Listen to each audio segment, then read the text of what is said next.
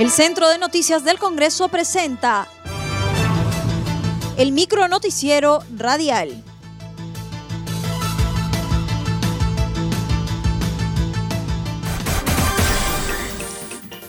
¿Cómo están amigos? Les saluda Rómulo Vargas. Hoy es martes 25 de mayo del 2021 y estas son las principales noticias del Congreso de la República. Pleno aprueba dictamen que propone la ley de teletrabajo.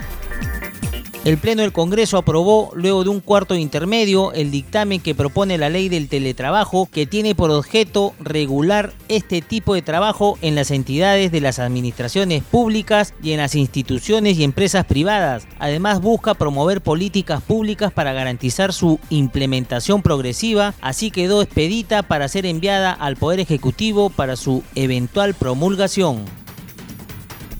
La propuesta indica que las entidades de la administración pública, las instituciones y las empresas privadas que a la entrada de la vigencia de la presente ley cuenten con teletrabajadores, así como servidores y trabajadores bajo la modalidad de trabajo remoto dispuesta por el decreto de urgencia 026-2020 según corresponda, se adecúen a las disposiciones establecidas en esta en un plazo máximo de 60 días calendario contados a partir del siguiente día de publicado el reglamento.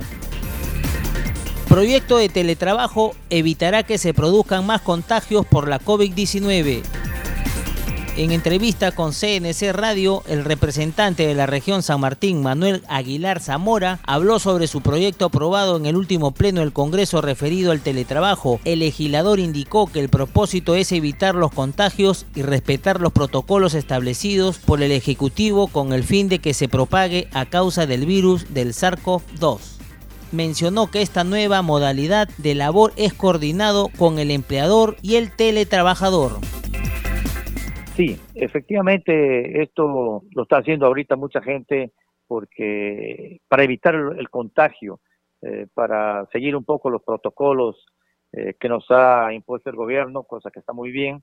Entonces estamos haciendo eh, la gran mayoría, inclusive nosotros como congresistas, estamos haciendo esta modalidad de teletrabajo. Estamos trabajando desde nuestra casa, desde nuestra oficina, alejados del hemiciclo en sí, desde el Congreso de la República, eh, no asistimos porque no nos permiten por la congestión de gente para evitar justamente los contagios.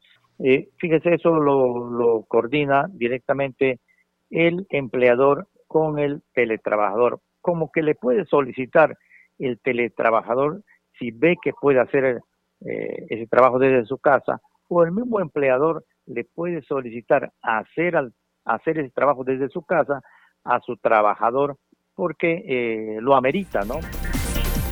En otro momento habló sobre las actividades que viene realizando en el marco de la semana de representación.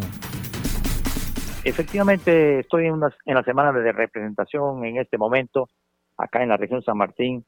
Eh, en la mañana estuve en, la, en el distrito de Buenos Aires, un distrito aquí a una hora de distancia, una, un pueblito que muy, muy pintoresco, que se están acabando de terminar de asfaltar sus calles, está quedando muy bonito, hemos ido a inspeccionar esas calles y por cierto mañana viene la ministra y nos gustaría que, lo visite porque está quedando bien esos trabajos.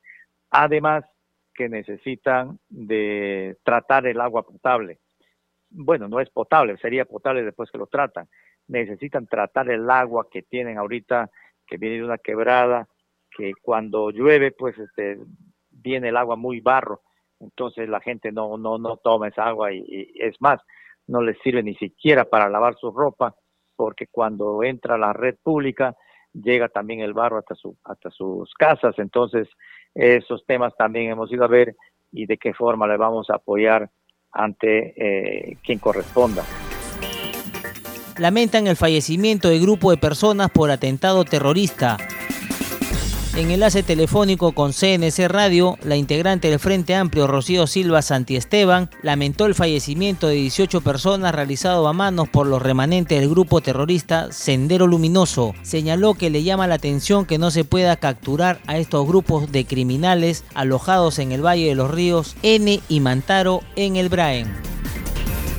Bueno, me parece, me parece terrible verdaderamente, ¿no? Me parece me parece terrible lo que ha sucedido y a mí siempre me llama la atención de que no se pueda capturar a estos eh, narcoterroristas, los Quispe Palomino, que ya están tantos años ahí. Y bueno, y si bien eh, la policía, el ejército eh, han podido, digamos, ya capturar a varios, pero, pero me parece, me llama la atención, me llama la atención cómo es que un grupo que en realidad es un grupúsculo, todavía no haya podido ser verdaderamente eliminados de, y, además rescatando a los niños y a las mujeres que están ahí secuestradas por estos grupos, ¿no? Bueno, lo que ha sucedido me parece tremendo, pero también me parece terrible que algunos políticos lo hayan utilizado afirmó que se encuentra en agenda del Pleno del Congreso el proyecto de ley para que los pueblos indígenas puedan tener personería jurídica. Lo que ha faltado y que finalmente no quisieron eh, aceptar en la Junta de Portavoces ha sido un proyecto de ley para poder, digamos, para, para que los pueblos indígenas y nativos y las rondas campesinas puedan tener personalidad jurídica, ¿no? Ese es un proyecto que, que se ha quedado ahí y ha regresado, si más no me equivoco, a, a la Comisión de Constitución. Eh, bueno, y, en ese sentido, la semana pasada nosotros en el Congreso nos hemos reunido con varias eh, asociaciones de pueblos indígenas, con ONAMIAP, con FEMUCARINAP, con la CNA, eh, y, ellos están reclamando que en los próximos días pueda haber un pleno indígena para poder aprobar, un pleno indígena y de medio ambiente, para poder aprobar todas las normas que ya están dictaminadas en la Comisión de Pueblos y Medio Ambiente de, del Congreso.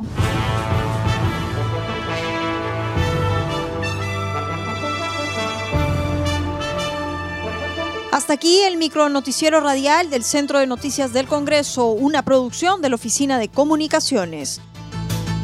Los invitamos a visitar nuestras redes sociales y sitio web www.congreso.gov.pe.